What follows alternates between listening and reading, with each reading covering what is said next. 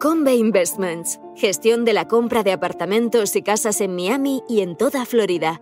En Convey nos encargamos de todos los trámites para que usted no tenga que preocuparse de nada. Es una inversión sólida, con seguridad jurídica y que ofrece un elevado rendimiento. También podemos gestionar el alquiler de su vivienda en Florida y asesorarle sobre los trámites migratorios. Para más información, entre en www.casaenmiami.es.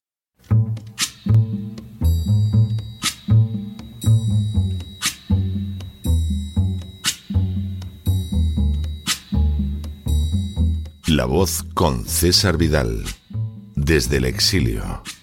When the night has come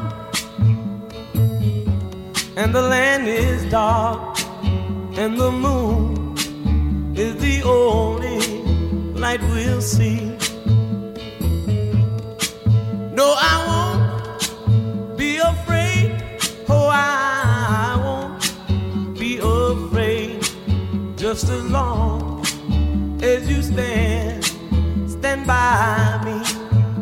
Muy buenos días, muy buenas tardes, muy buenas noches y muy bienvenidos a esta nueva singladura de la voz. Soy César Vidal, hoy es el martes primero de noviembre de 2022 y me dirijo a los hispanoparlantes de ambos hemisferios, a los situados a uno y otro lado del Atlántico y como siempre lo hago desde el exilio. Corría el año 1901 cuando en España se publicó un curioso estudio que llevaba por título Oligarquía y caciquismo como la forma actual de gobierno en España, urgencia y modo de cambiarla. Su autor, un jurista llamado Joaquín Costa, adelantaba la tesis de que el sistema político en España no era ni mucho menos el parlamentario, aunque ciertamente existiera un parlamento, hubiera varios partidos políticos representados en él e incluso se reconocieran constitucionalmente algunas libertades. En realidad, España estaba gobernada por una oligarquía que finalmente imponía su criterio a través de la acción de los caciques que actuaban en los niveles locales. Allí los votos podían ser falseados en el recuento electoral. También podían los votos ser comprados mediante la sobada fórmula de un puro, un duro. Incluso bastaba con que los candidatos fueran siempre personas dóciles y sometidas a los deseos de las oligarquías. Por una vía u otra, España se veía impedida de llegar a ser un Estado sano, y las decisiones quedaban siempre en muy pocas manos, unas manos que además, por añadidura, se llevaban la inmensa mayoría del Producto Nacional. Joaquín Costa no veía más solución a los seculares problemas de España que reprimir con mano de hierro y sin tregua a caciques y oligarcas, lo que debía ir acompañado de una serie de reformas sociales en la nación y de manera especial en la educación. Lamentablemente, Costa no sería escuchado, aunque pudiera gozar de cierta popularidad en algunos círculos.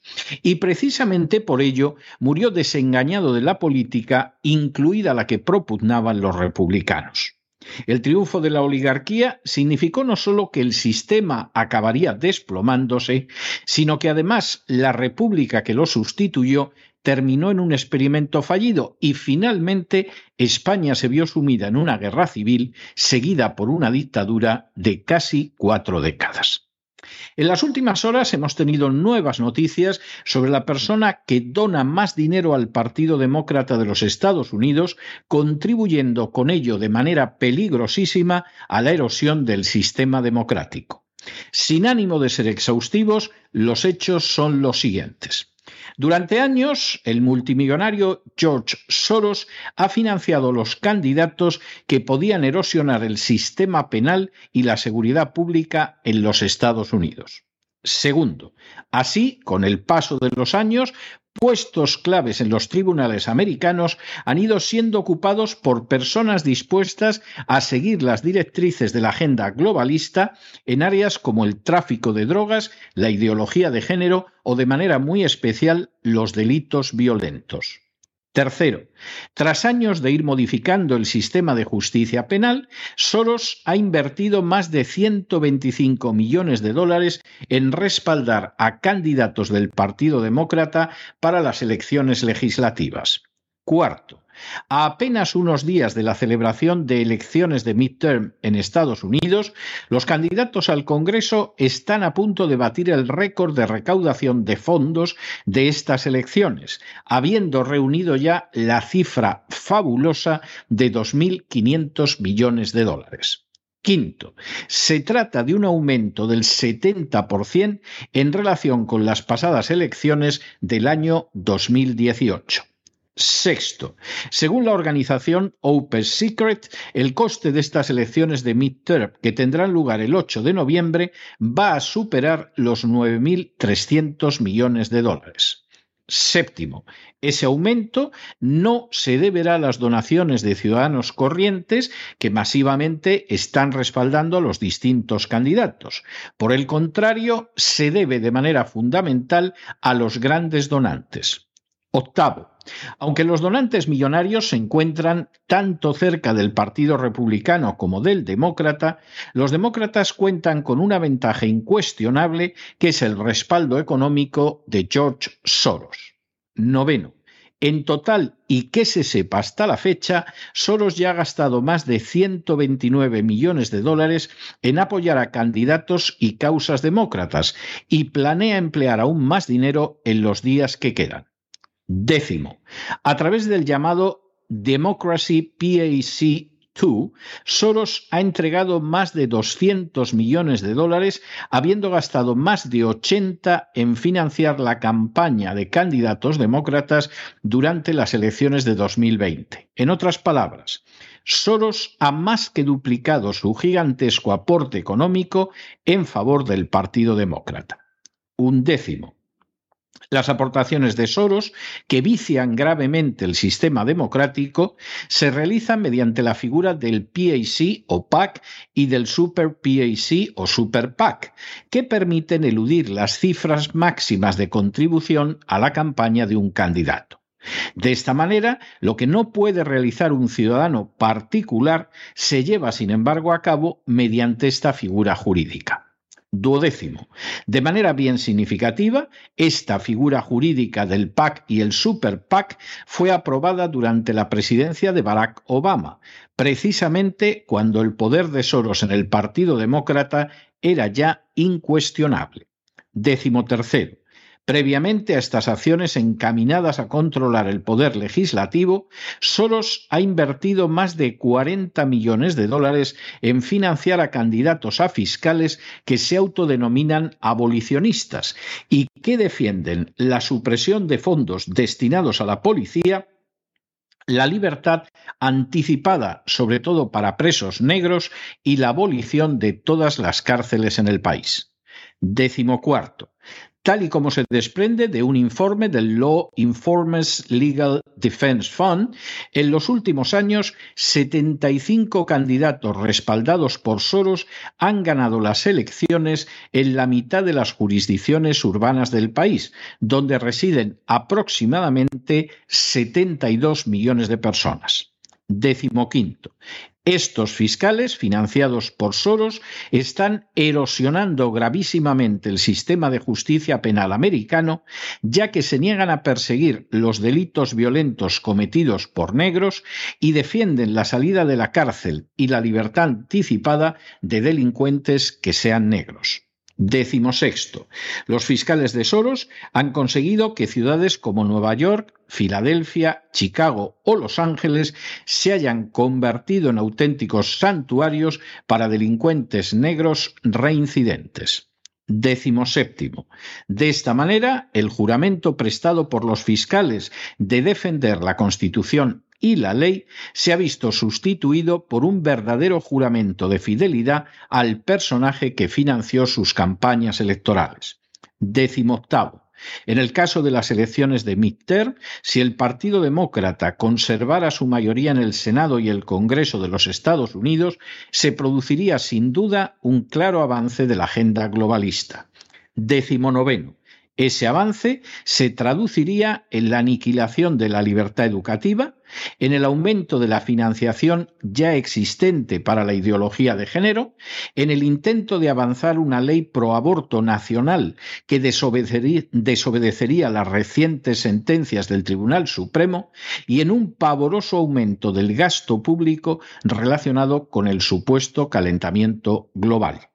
Y vigésimo, ese avance también se traduciría en una política exterior aún más agresiva e intervencionista, no solo en Ucrania y contra China, acercando más al mundo a la posibilidad de una guerra nuclear, sino también de manera muy definida en Hispanoamérica, Asia y África. La figura de George Soros es sin ningún género de dudas una de las más inicuas, desalmadas y siniestras del mundo en el que vivimos. Lejos de defender una sociedad abierta como pretende su propaganda, la realidad es que su proyecto es la imposición de la agenda globalista, quebrando los sistemas democráticos existentes en la actualidad y sometiendo al conjunto del globo a la condición de colonia o protectorado una condición que permite el saqueo de sus recursos en favor de una reducidísima oligarquía.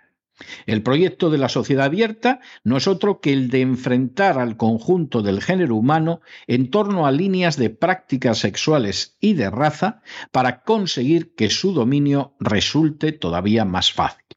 Precisamente por ello, avanza tanto a lomos de partidos de derecha como de partidos de izquierda. Precisamente por ello, impulsa disidencias controladas cuya falsedad puede descubrirse fácilmente cuando se examina hasta dónde llega su oposición a la agenda globalista. Precisamente por ello, reúne lo peor del socialismo y del capitalismo, porque del socialismo toma el asfixiante control de las poblaciones sometidas a un conjunto de dogmas que no se puede discutir, y del capitalismo abraza el poder incontrolado de oligarquías económicas y financieras que pueden imponer su despiadada voluntad sobre naciones enteras.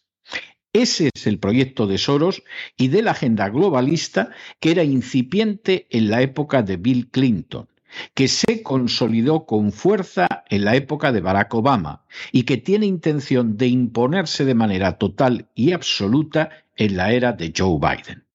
Si su financiación de los candidatos a fiscales ya ha sembrado el caos en algunas grandes ciudades americanas, ahora la financiación de Soros en favor de candidatos demócratas al poder legislativo tiene como meta convertir la agenda globalista en la nueva religión de los Estados Unidos, de acuerdo a lo que el propio Joe Biden ha denominado una lucha por el alma del pueblo americano. Ignorantes, comprados y necios seguirán pensando que este es un mundo lleno de amenazas externas al estilo de la Guerra Fría, sin percatarse de que el enemigo real y peligroso se encuentra en casa, que es la agenda globalista y que uno de sus principales impulsores es George Soros, el hombre que ha respaldado golpes de Estado, por ejemplo, en 2014 en Ucrania que ha impulsado quiebras de monedas arrastrando a la miseria a decenas de millones de personas, que ha decidido conseguir someter al mundo a la imposición de la ideología de género y que incluso ha costeado el hecho de que la droga se expanda de manera despenalizada. Más vale que despierten, porque quizá cuando lo hagan será demasiado tarde y todo el mundo se habrá transformado ya en un sistema de oligarquía y caciquismo como aquel que describió para España Joaquín Costa, sistema donde depositar un voto en una urna ya habrá perdido todo su sentido. Pero no se dejen llevar por el desánimo o la frustración, y es que a pesar de que los poderosos muchas veces parecen gigantes, es solo porque se les contempla de rodillas, y ya va siendo hora de ponerse en pie. Mientras tanto, en el tiempo que han necesitado ustedes para escuchar este editorial, la deuda pública española ha aumentado en cerca de 7 millones de euros y de manera bien significativa, no poco de esos millones van a parar a los bolsillos de los grandes impulsores internacionales de la agenda globalista. Muy buenos días, muy buenas tardes, muy buenas noches. Les ha hablado César Vidal desde el exilio Que Dios los bendiga.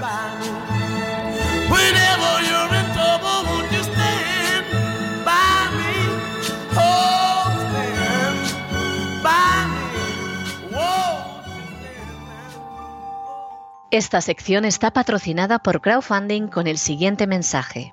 Nuestro Señor Jesucristo, el único Dios verdadero, es misericordioso y nuestro Salvador.